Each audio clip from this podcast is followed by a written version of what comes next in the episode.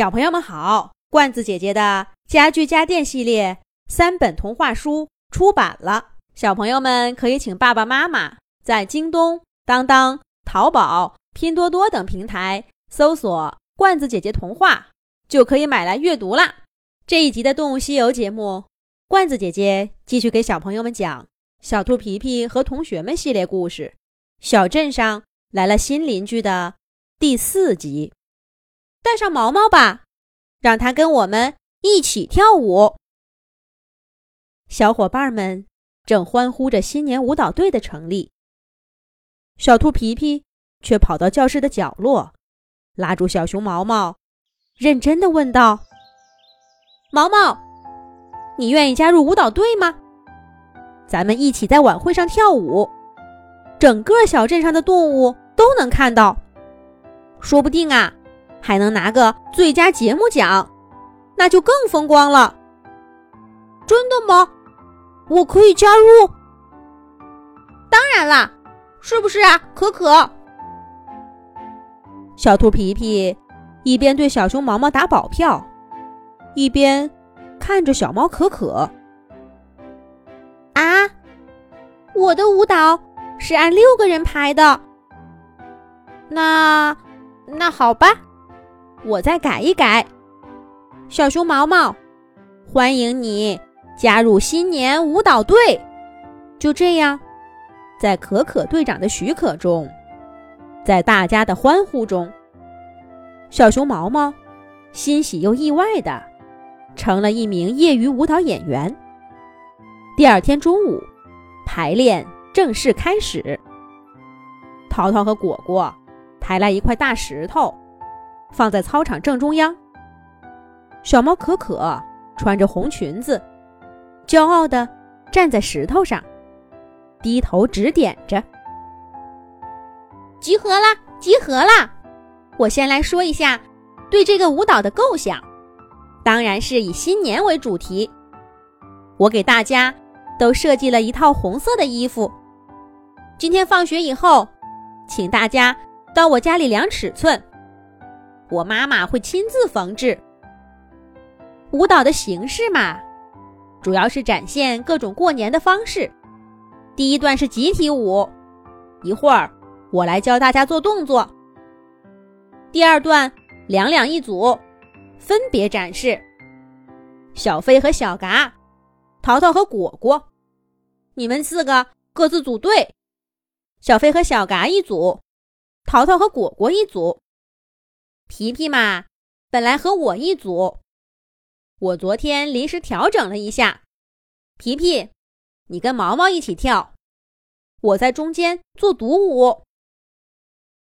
啊，那大家都注意你了，哪还有人看我们？姬小飞对可可的安排表示不满。那你说，七个人的舞该怎么编？我昨天。想了一个晚上呢，小猫可可也不乐意了。好了好了，咱们这个舞人又不多，只要好好跳，观众都能注意到。就少说两句吧，可可，接着说你的安排。小兔皮皮的话是对可可和小飞说的，可他的爪爪却轻轻的。拍了拍身边的小熊毛毛，毛毛眼睛里刚刚出现一丝不安，很快又消失不见了。好了，那在正式教动作之前，我先来看一看大家的舞蹈基础。皮皮就不用了，小嘎，你先来吧。可可说着，从大石头上跳下来，跟伙伴们站在一块儿。把中间的位置让了出来，可可说着，从大石头上跳下来，跟伙伴们站在一块儿。淘淘和果果赶紧过去把石头搬开，让开中间的位置。鸭小嘎走上前，架起小翅膀，一边哼着歌，一边在地面上转动扁扁的脚丫，头跟着节奏来回摆动。很快就跳完了，还不错，虽然动作简单，节奏感还可以。果果，你来试试。小猫可可点评道。小刺猬果果规规矩矩的走过来，站好，深吸一口气，又搓了搓爪爪，踮着脚丫，在地面上转了个圈儿。刚准备做动作，却扑通一声摔倒了。果果赶忙爬起来，胡乱跳了几下。跳完以后，不安的看着可可。小猫可可笑了笑，点点头，柔和的说：“果果，我又不是老师，不用这么紧张，跳的挺好的，就是在台上要放松些，就像在自己家里一样。”听到表扬的果果，高兴的跑回伙伴们中间。抱住搭档小猴子淘淘直转圈儿。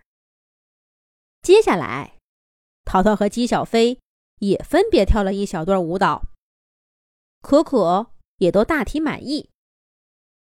终于轮到小熊毛毛了。毛毛挠挠头，有点为难的说：“你们跳的这些舞，我都不太会。我没关系的，毛毛。”你会跳什么就随便跳一段儿节目的动作可可会再教的。小兔皮皮鼓励着毛毛，小猫可可也冲他点头。那好吧，我就跳一段我会的。小熊毛毛说着，转身向操场边走去。咦，不是要跳舞吗？怎么又走了呢？咱们下一集讲。